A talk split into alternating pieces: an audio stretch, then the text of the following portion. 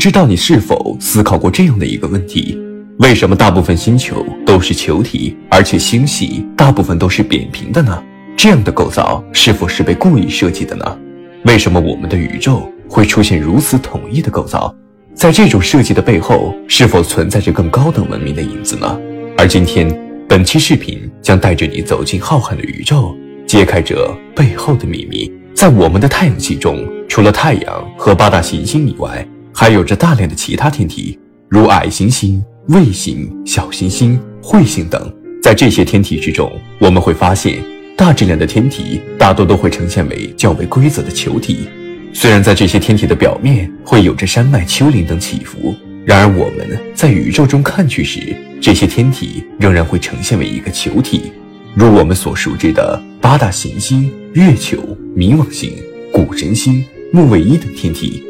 而那些小质量的天体则没有一个统一的外形，它们就像漂浮在宇宙中的一块块巨大岩石一般，形态各异，各不一样。如火星的两颗卫星火卫一、火卫二，以及曾经近距离造访过地球的星际天体奥陌陌等。从这些天体，我们便能看出一个普遍的规律，那就是天体的形状和这个天体的质量息息相关。在天文学中，有一个非常重要的概念，那就是流体静力学平衡。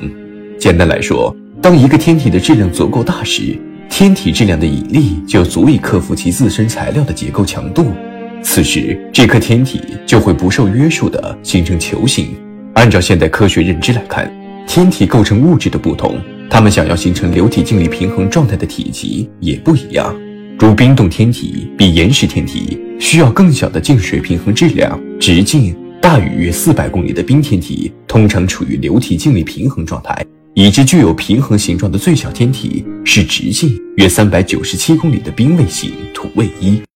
而已知具有明显非平衡形状的最大天体是直径约为五百三十二公里的岩石小行星智神星。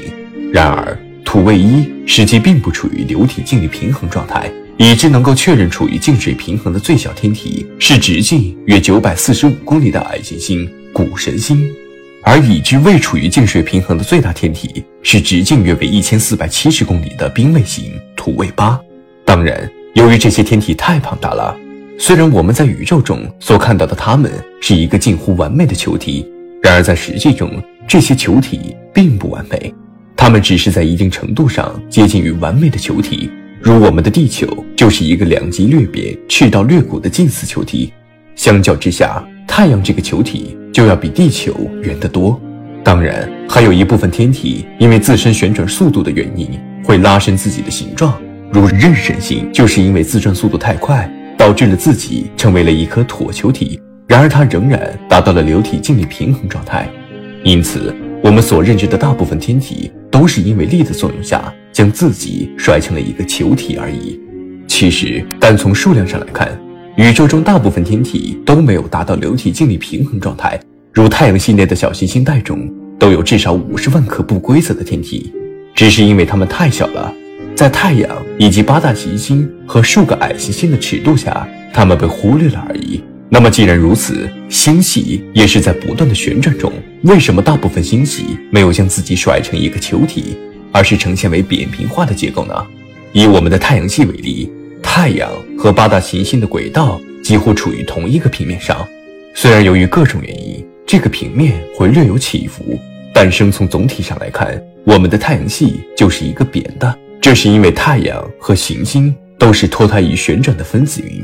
继承了分子云的旋转角动量。太阳系天体又受到了太阳引力的作用，而环绕太阳公转。三维空间中，旋转轴为一条直线，而所有物体都绕着轴旋转。在太阳系的所有天体都几乎是在同一个平面上围绕轴旋转的，这就使得我们看起来整个太阳系是一个扁的。而星系的形成虽然比太阳系复杂，然而成为扁平的原因也很类似，也是因为角动量的原因，使得大部分星系物质都会集中在一个平面之上，而形成过程中不在这个平面上的天体也会在力的作用下逐渐落回到这个平面之上。简单来说。一个星系的形状取决于它的角动量和能量。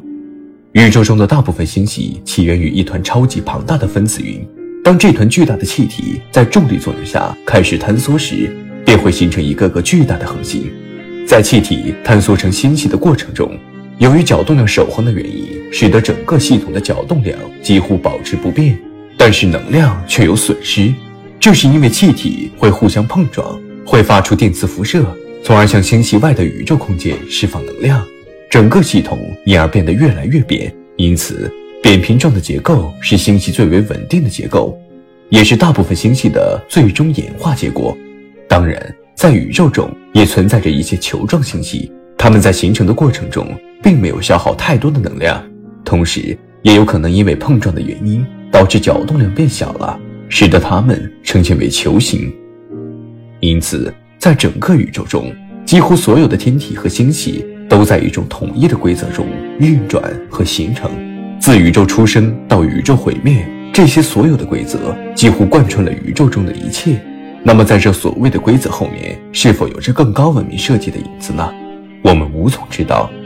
虽然我们人类已经能够掌握了一部分宇宙的运转原理，然而宇宙太庞大了。我们对于宇宙的了解还远远不够，它如同一个精密的机器一般，令我们无法想象它究竟多么巧妙和神秘。